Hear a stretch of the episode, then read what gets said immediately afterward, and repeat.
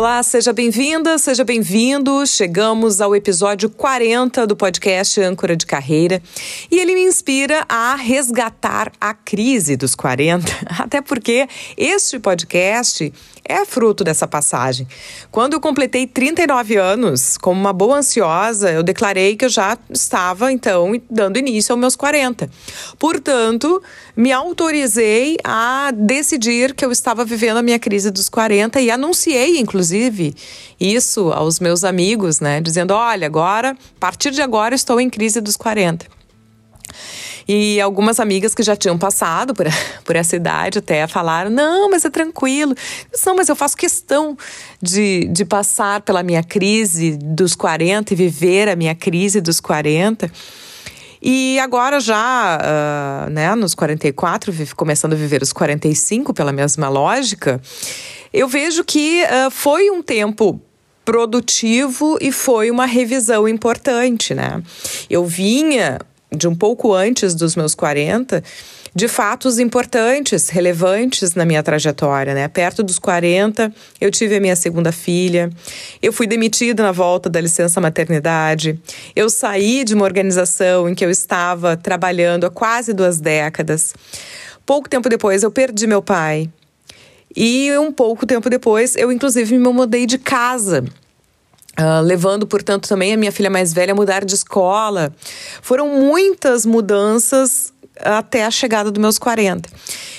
E quando eu cheguei nos meus 40, eu tinha essa sensação de que eu precisava revisar o que eu tinha feito até ali. Foi uma sensação de meia idade, de chegar na metade da vida e precisar, no meu caso, pessoalmente, né, sentir a necessidade de que eu precisava escolher o que, que eu queria para a segunda etapa. Se eu queria levar tudo aquilo que com o que eu me identificava, né, tudo aquilo que eu, que eu era até aquela idade ou não. Era tempo de, já que muitas coisas tinham sido, digamos assim, perturbadas, né? Uh, que era um tempo de escolhas. O que, que eu queria ser nessa segunda metade? Como é que eu queria viver essa segunda metade? O que dessa bagagem, que alguma coisa era boa e positiva, mas outras coisas eram pesadas, eu podia descartar? Né? E isso não foi feito sem muito questionamento, sem terapia, sem apoio. Não, eu tive tudo isso, eu busquei tudo isso para fazer a transição.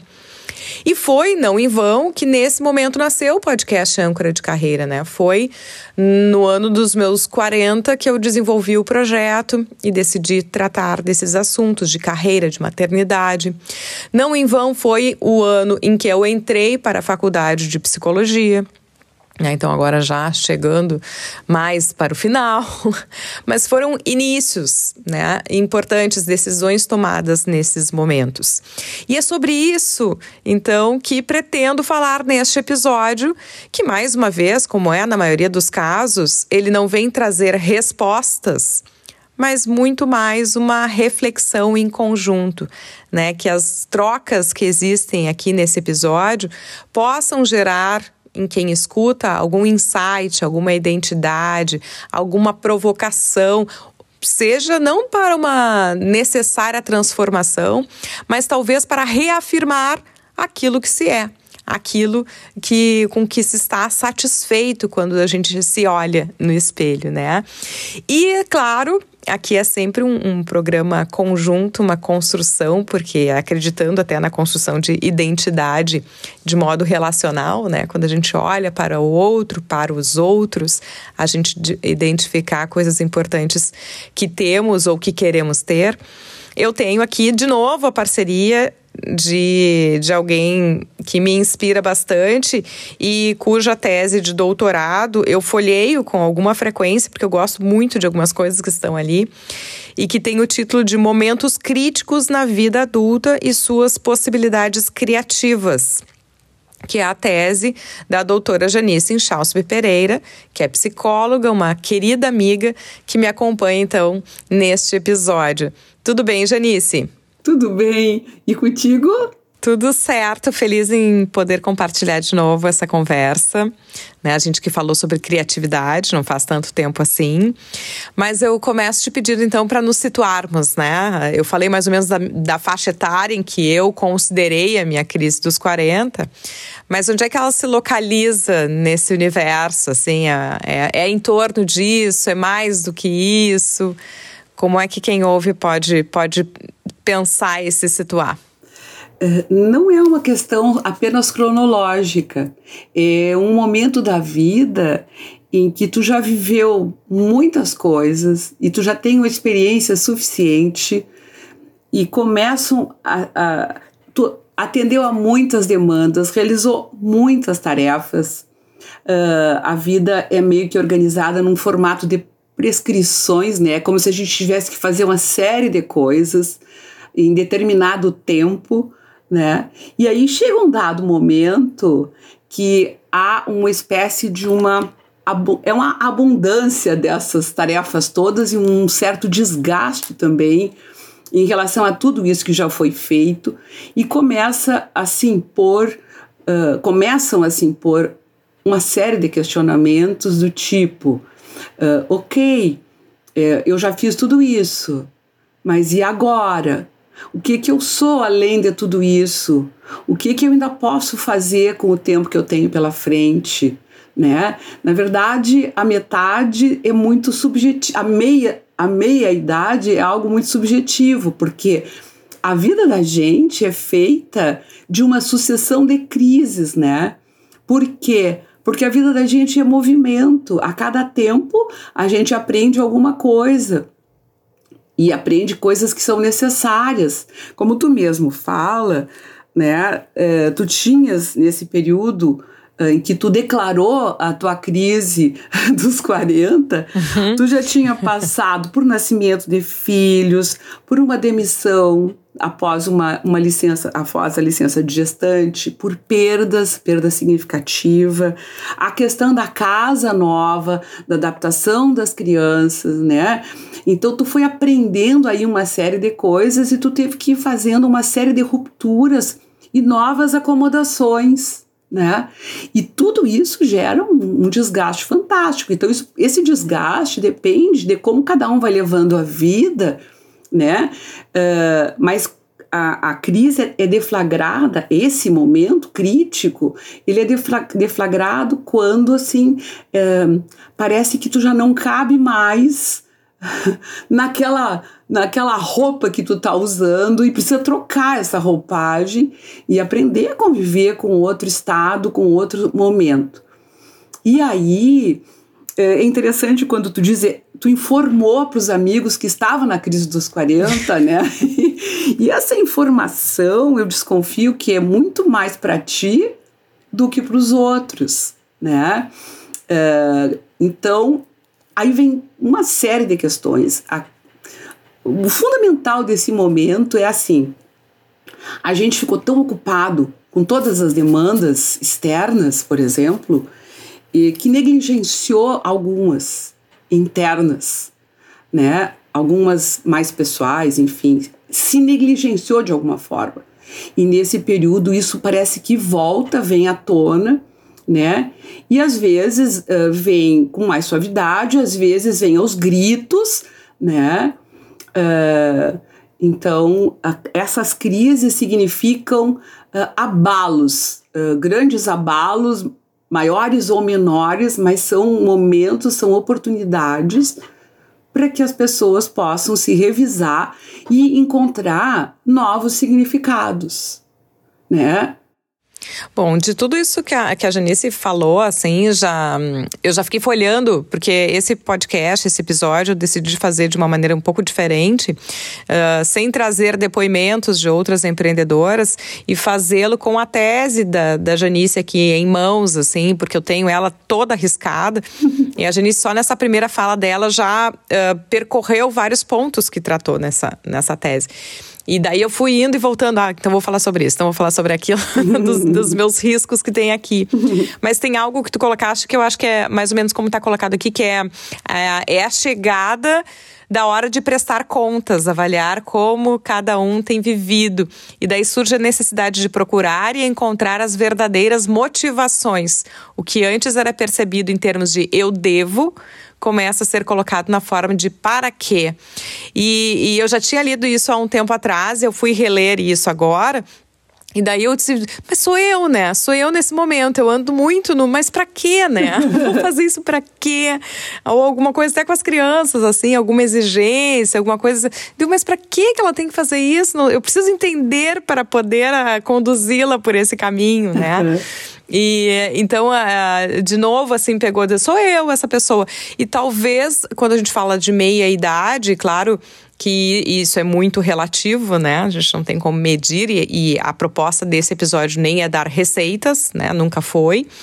Uh, mas de um, de, da percepção talvez do tempo como algo precioso, né? Uhum. Como algo que é finito, que é limitado, que a gente vai viver um tempão. Já teve perdas, daí percebe essa finitude. Uhum. E daí, bom, eu tenho que aproveitar isso decentemente, né? É, é sabe que esse trabalho eu fiz num período em que eu estava também vivendo esse tempo de crise, assim, e eram várias. Uh, mudanças necessárias.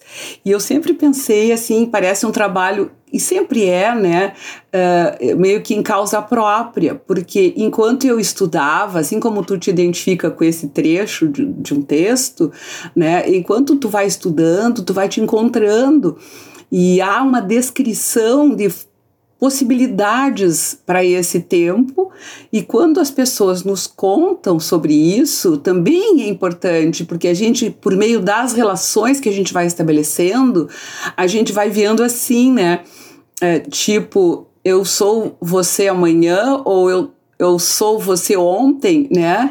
Uhum. Uh, e tu começa a fazer uma série de uh, analogias né? Mas a grande questão, eu acho que se impõe aí, Sabrina, e tem a ver com a questão da passagem do tempo, é a valorização do presente também, né? Porque na verdade a gente poder desfrutar desse tempo e não tão preocupado com o dever, mas com o sentido que se dá para aquilo, né? Mais preocupado agora com o desejo, não tanto com o dever. Quer dizer, o desejo é convidado, de certa forma, a voltar para o cenário, não que ele tenha saído, né? Porque tudo que se faz é movido pelos desejos, mas, mas na verdade ocupa de novo um espaço especial, né? Então uh, é um pouco por aí não, e trazendo para o nosso assunto, foco desse podcast, que é a questão de carreira, né? Tu também mencionas aqui os questionamentos relativos à satisfação na carreira. E a gente tem vivido, não à toa, nesse momento, uh, até se criou um termo para isso, do Great Resignation, né? hum. né? Das pessoas que estão se demitindo, né? Muita gente pedindo demissão nesse. Não é nem pós-pandemia, porque ainda não foi declarado esse fim de pandemia de Covid, uhum. né? Em 2022 mas nesse momento pós-isolamento, que as pessoas voltaram para os seus trabalhos, alguns voltaram para suas rotinas e se deram conta que não queriam mais aquilo. Uhum. Então, uh, de, acontecendo de um modo coletivo agora uma crise desse tipo, né? E muitas pessoas nessa faixa etária mesmo. E tu vê, né? Uma das questões fundamentais que deflagram, vão dizer, essas crises é justamente a introversão, a é um momento em que a pessoa, uh, vamos dizer, se volta, né? para si mesma, né? Então, assim, o que, que aconteceu na pandemia? A gente foi compulsoriamente convidado, não foi nenhum convite, né? Foi uma convocação, e a gente foi colocado uh, de volta em casa, né? Tanto na casa física uh, quanto na casa psicológica, vamos dizer assim. Então, a gente foi, assim, teve que se deparar consigo, né? E aí, o que, que a gente encontrou? Né? E deu tempo, deu, começou a dar tempo da gente revisar uma série de coisas que a gente não, assim, uh, em princípio, não, não encontrava muito, porque a gente estava muito distraído e ocupado com tudo que estava do lado de fora, com a correria, com a pressa. Né? Uh, um dos sinônimos há um tempo atrás de, de ser bem sucedido era estar sempre ocupado. Em alguns núcleos ainda é. É, eu tenho essa impressão, assim, eu converso com algumas pessoas de quando a gente sai desse, desses locais, tu consegues daí perceber qual era o teu ritmo, assim. Uhum. Eu já fui bem workaholic, uhum. hoje, assim, eu respeito, mas olho com uma certa estranheza já esse tipo de vida. Mas eu vim de um meio em que é, é, é quem sofre mais, assim, né, para mostrar o seu desempenho. Então, bah, essa noite dormi só quatro horas. Bah, ah, só quatro horas, mas eu tô há duas semanas que não tiro um final de semana. Uhum. E assim, ao mesmo tempo que, que manifesta como um sofrimento, tem um certo orgulho, né, disso, de, desse tipo de produtividade. Uhum. Em alguns núcleos, alguns ambientes de trabalho ainda é assim. Né? E daí, bom, enfim, é. algo, algo faz com que a gente faça essa escolha também. tem a ver, com, é, tem a, ver com, a, com a idade, tem a ver com o tempo. Em torno dos 40 anos, a gente está no auge, é, no sentido assim, ó, tu tá é, colocada no, no, no, mercado de trabalho, tu já tem um status nesse mercado, tu tem que trabalhar para manter esse mercado, tu tem que cuidar eh, de sustentar família ou toda uma estrutura que tu montou, tu tem que ter como fazer isso, né? Então existe eh, toda uma série de demandas que tu acaba eh, precisando corresponder e é um momento né? Há que aproveitar esse momento. A gente tem um trabalho durante a juventude de pre se preparar, uh, se preparar uh, para escolher uma profissão, escolher essa profissão, se preparar para ela quando a gente tem essa oportunidade, né? Uh, se inserir no mercado de trabalho e, mais do que qualquer coisa, se manter no mercado de trabalho. Né? E nisso, o tempo não é o nosso tempo, o tempo é o tempo, é, predomina muito o tempo externo. A qualidade muitas vezes fica defasada. Eu já estou podendo agora pensar em qualidade, tá? Mas eu, uh, em princípio, me aposentei, eu já saí, eu estou lá 60 mais, né? Então eu já estou no outro tempo. E aí eu consigo entender como que antigamente quem determinava meu tempo era muito mais o relógio de fora do que o relógio de dentro, né? E tu mencionaste a questão da família, que é outra característica que está mencionada aqui na tese e que eu até brincava antes da gente começar aqui a gravação, dizer eu me vejo também neste cenário, que é, uh, e principalmente uh, as mulheres da minha época, né, aqui, uh, de optarem por terem filhos um pouco mais tarde do que a geração anterior, né? Eu brinco que eu tive a minha primeira filha na idade que a minha mãe estava tendo o terceiro filho, né? Então ela estava encerrando é, essa fase eu, quando eu estava decidindo abrir, né? Essa possibilidade da maternidade. Então a gente já tem filhos um pouco mais tarde e fica nesse meio campo já lidando com a velhice dos nossos pais, uhum, né? Uhum. E, e, que também é uma época de cuidados. Então a gente, o cuidado com os filhos e o cuidado com os pais.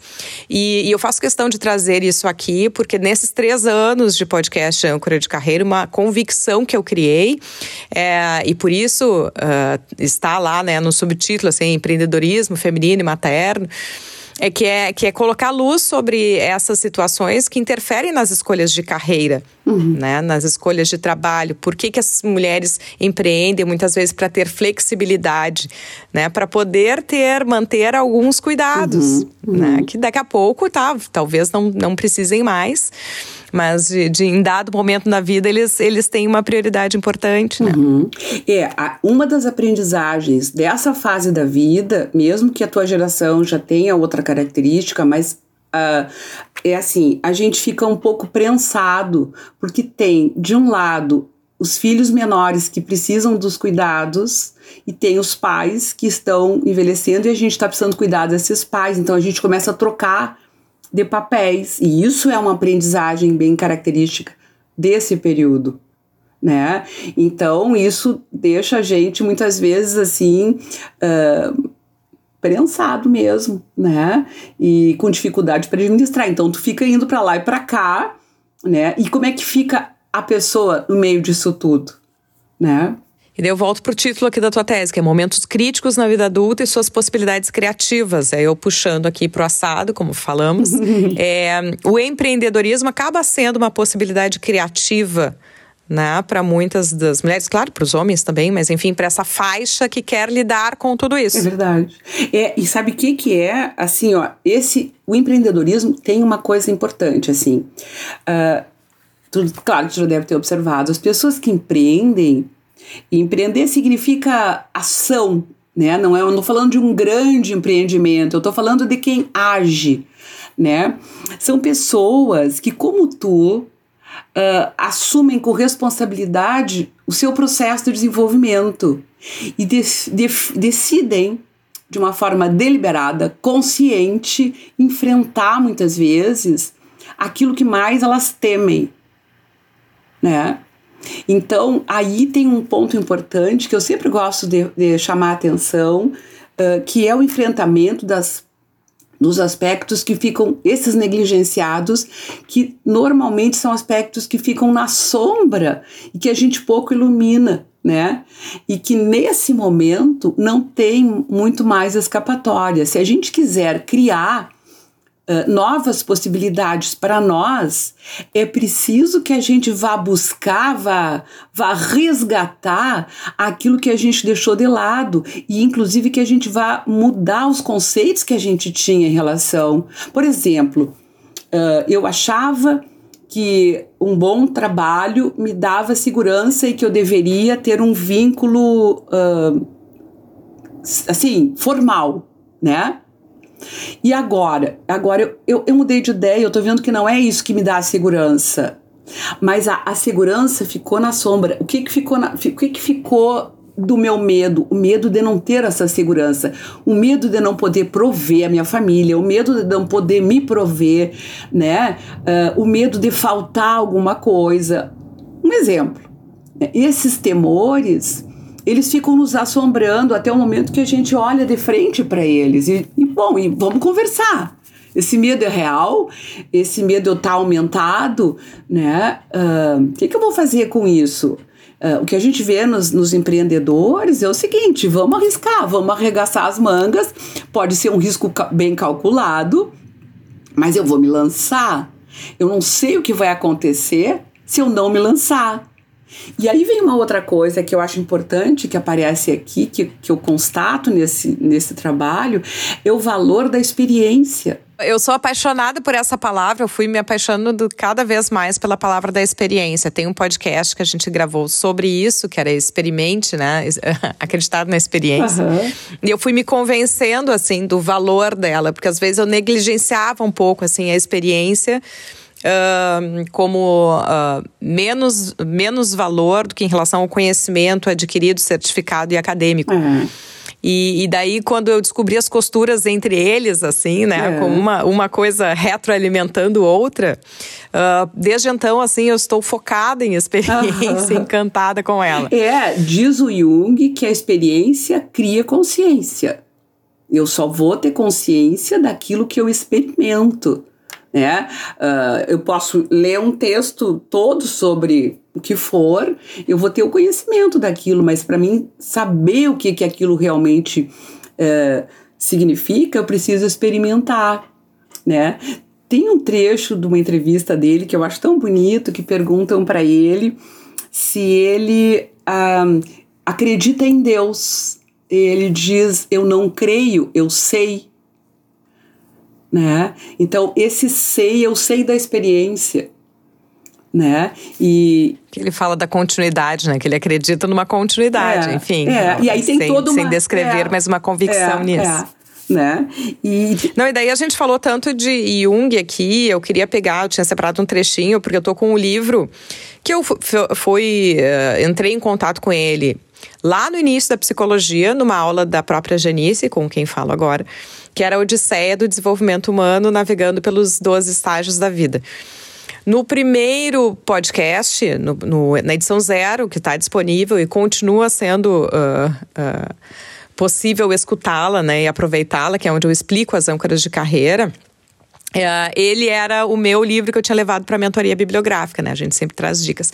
E eu estava com o livro, na época era da biblioteca ainda, assim. e daí, mas depois eu vim adquiri-lo, porque volta e meia eu dou umas passadas de olho. E, e, daí tinha separado até aqui um trecho do, do Jung, que é precisamente ao meio-dia, tu falaste aí da luz e sombra, né? O sol começa a declinar e este declínio significa uma inversão de todos os valores e ideais cultivados durante a manhã. Uhum. Então, essa virada que, que acontece, que a gente sente, que algumas pessoas sentem, também não é uma regra, né? Elas sentem ou percebem né? Essa virada de, da meia-idade, uhum. né? De o que, que eu faço com a segunda parte. E um ponto, porque já avançamos aqui no nosso horário, mas um ponto que eu acho que a gente não pode deixar de passar, considerando a atualidade, é a perspectiva de longevidade, né? Hoje em dia é possível uhum. pensar numa segunda carreira inteira, uhum. porque eu vivi 20 anos de jornalismo, uhum. então eu não me desvinculei da comunicação, cá estou eu com podcast, mas é uma outra relação já, já. com a comunicação, né? é. né? E 20 anos de jornalista, né, de, de em emissora, rádio, reportagem, é, é uma vida, um ciclo todo. E eu olho para frente, assim, agora fechando a psicologia, eu, poxa, dá tempo de fazer mais 20 anos de carreira, começando, inclusive. Com certeza. e tu imagina, se tu pensa que dá tempo, eu também tô pensando, né? E eu tenho 20 anos mais do que tu, né? Eu acho que isso é o sentido. Uh, para que eu estou envolvida com esse tema e com esse trabalho, né? Não é apenas porque uh, eu sou boazinha e quero fazer o bem para alguém. Não, não, eu estou querendo fazer o bem para mim. eu me faz bem trabalhar, me faz bem estudar, me faz bem aprender. Eu acho que uma das coisas fundamentais para quem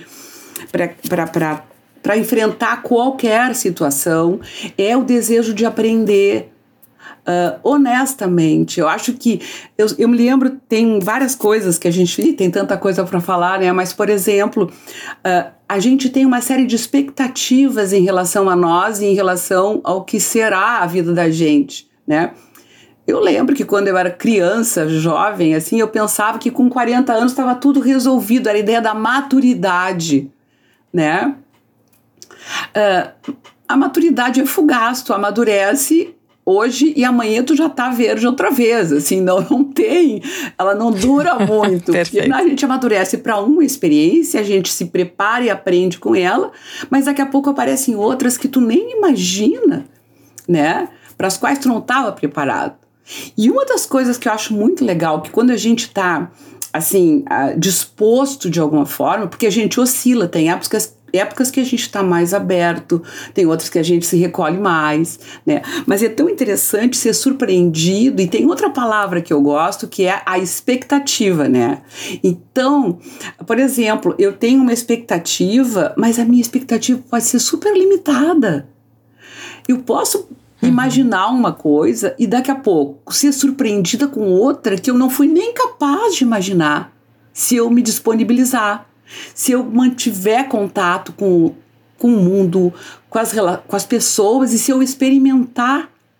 Então, expectativa e experiência é uma, eu acho uma dupla fantástica. Né? Uh, tem um livro que a gente já falou no, no, podcast anterior, que eu sugiro, não vai dar tempo agora aqui da gente ler, mas tem na, esse livro, um, talvez você deva conversar com alguém, tem na página 85, leiam assim, ó, uh, o capítulo que começa com o título é Bem-vindo à Holanda. E ele fala de expectativa. Tá, fica, fica o fica registro. o registro. É... Mas eu já vou aproveitar, então, eu vou te pedir a tua mentoria, a dica desse. Ah, porque tá. uh, esse livro foi a indicação lá do, que a gente, do episódio que a gente falou sobre criatividade. Vale ouvir a Janice falando sobre criatividade. Teríamos muitos outros temas para levantar, a gente vai cortando e eu vou gravando podcasts. Mas neste, qual é a, qual é a tua dica de leitura falando aqui de meia-idade, crise da meia-idade. Esse é um livro que me inspirou no tempo da tese. Ele foi meu, foi meu parceiro. Ele tá riscado, rabiscado, etiquetado, marcado, dobrado. Ele tá. Eu, eu mantive longos diálogos com ele. O, o nome, o título é A Passagem do Meio da Miséria ao Significado da Meia-Idade. É do James Hollis, que é um analista junguiano e, e ele trata dessas questões é, bem características, muito mais do que a gente falou agora aqui, a gente falou um pouquinho, né? Mas é muito legal porque esse livro é assim, ele é acessível, né?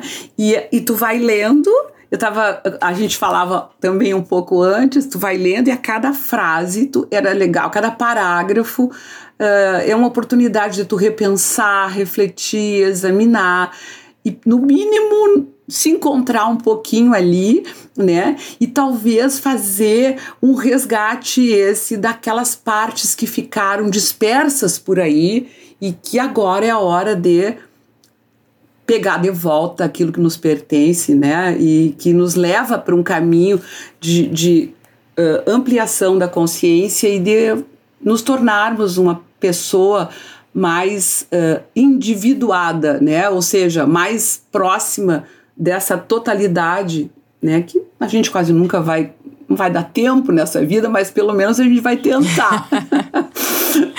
De podcast em podcast, a gente vai criando essas identificações, que eu acredito muito nessa troca relacional, nessa criação de identidade, que é o que a gente vai tentando fazendo aqui no Âncora de Carreira. Então, só para fechar, eu queria. Uh, não, nem deu tempo de nos estendermos nisso, mas tem um outro trechinho, assim, que eu achei bacana quando a, a Janice, na tese dela, fala da palavra crise, né, da origem da palavra, e menciona também um símbolo chinês para essa palavra, que é composto por caracteres separados, que é perigo e oportunidade. Uhum. E é interessante de se pensar, né? A gente pode ficar mais focado em um e paralisar, uhum. mas pode colar na oportunidade. É né? verdade. Né? E e eu sempre me lembro muito, eu sou uma pessoa de frases, assim, que eu vou guardando ao longo da vida, não sei nem porquê, às vezes não sei nem da onde. Mas eu me lembro de uma reportagem que eu assisti, sei lá, milhares de anos atrás que tinha uma sonora com um senhor que construía violinos no meio do nada, assim, né? Sem condição nenhuma. E eu me lembro que ele disse uma frase que é: dá pra, dá pra fazer muita coisa numa vida. Porque ele já tinha feito, ah, o senhor já foi agricultor, já foi isso, já foi aquilo, agora tá fazendo violino. E eu me lembro que a resposta dele foi essa, né? Mas dá para fazer muita coisa uhum. numa vida. É. E às vezes a gente passa a vida inteira fazendo a mesma coisa e reclamando uhum. ainda por si. É. Então, eu colei aquilo quase como uma crítica, assim, quando eu começo a reclamar, eu disse, não, né? Não quer fazer isso, pá, fazer outra coisa. Dá para fazer é. muita coisa numa vida. É. E nem sempre eu trago meu meu uh, mentoria bibliográfica, mas eu vou trazer um, um, texto que eu gosto muito, assim, que é um texto bíblico, que é Eclesiastes 3, que diz que até o título aqui tá saber discernir os momentos, que é debaixo do céu há momento para tudo, tempo certo para cada coisa, tempo para nascer e tempo para morrer, tempo para plantar e tempo para arrancar as plantas, tempo para matar e tempo para curar, tempo para destruir e tempo para construir, tempo para chorar e tempo para rir, tempo para gemer e tempo para bailar, tempo para atirar pedras e tempo para recolher pedras, tempo para abraçar e tempo para se separar, tempo para procurar e tempo para perder, tempo para guardar e tempo para jogar fora, tempo para rasgar e tempo para costurar, tempo para calar e tempo para falar, tempo para amar e tempo para odiar, tempo para a guerra e tempo para a paz. Legal. É, é, é. Né? E é bom, assim, é, eu, eu gosto muito desse, desse texto e volto e meia me situo nele. Então, essa é a minha dica da mentoria bibliográfica desse episódio. Janice, muito obrigada mais uma vez por essa partilha. Posso acrescentar uma coisinha, já seguindo um pouco claro. da tua linha, nesse livro que eu estou indicando, eu tenho que contar esse, tenho, preciso te dizer esse. É do Evangelho de Tomé, diz assim. Se trouxeres à tona o que está dentro de ti, o que é trazido à tona te salvará. Se não trouxeres à tona o que está dentro de ti, o que não trouxeres à tona te destruirá. Bom, e é isso que a gente tenta fazer aqui, né, Janice? Então, trazer à tona para a gente não sofrer sozinho, para encontrar, encontrar alguns pontos de identidade, construir, perder o medo, mas sem receita, né? Sempre nessas trocas, assim, sabendo que não tem receita mas que para empreender a gente tem que ter esse autoconhecimento, tem que se olhar mesmo. Talvez seja a parte mais difícil até do empreendimento. É verdade. Uh, dá trabalho, desacomoda, causa maior ou menor sofrimento, mas há que ter essa coragem de olhar de frente para essas questões, né? E eu acho que com isso realmente a gente vai se atualizando em relação a quem somos e ao que podemos ser muitas vezes nessas experiências.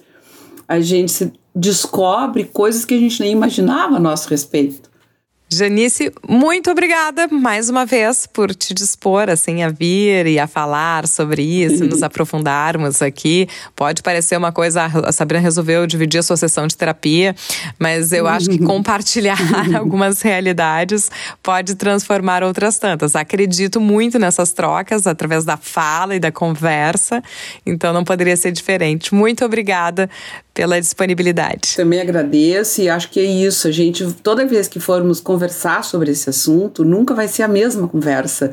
É, é, é que nem é, quem conta um conto cria pontos. Né? Então a gente vai sempre uhum. circulando em torno desse tema e descobrindo alguma coisa, abordando alguma coisa que vá nos permitir revisar, repensar e ir adiante, né? E juntos sempre é bom, né? E a escuta também pode ser uma escutativa, né? Então, se você que ouviu este conteúdo até aqui lembrou de alguém, se curtiu o conteúdo, compartilhe. Obrigada pela companhia até aqui. Fica até o próximo.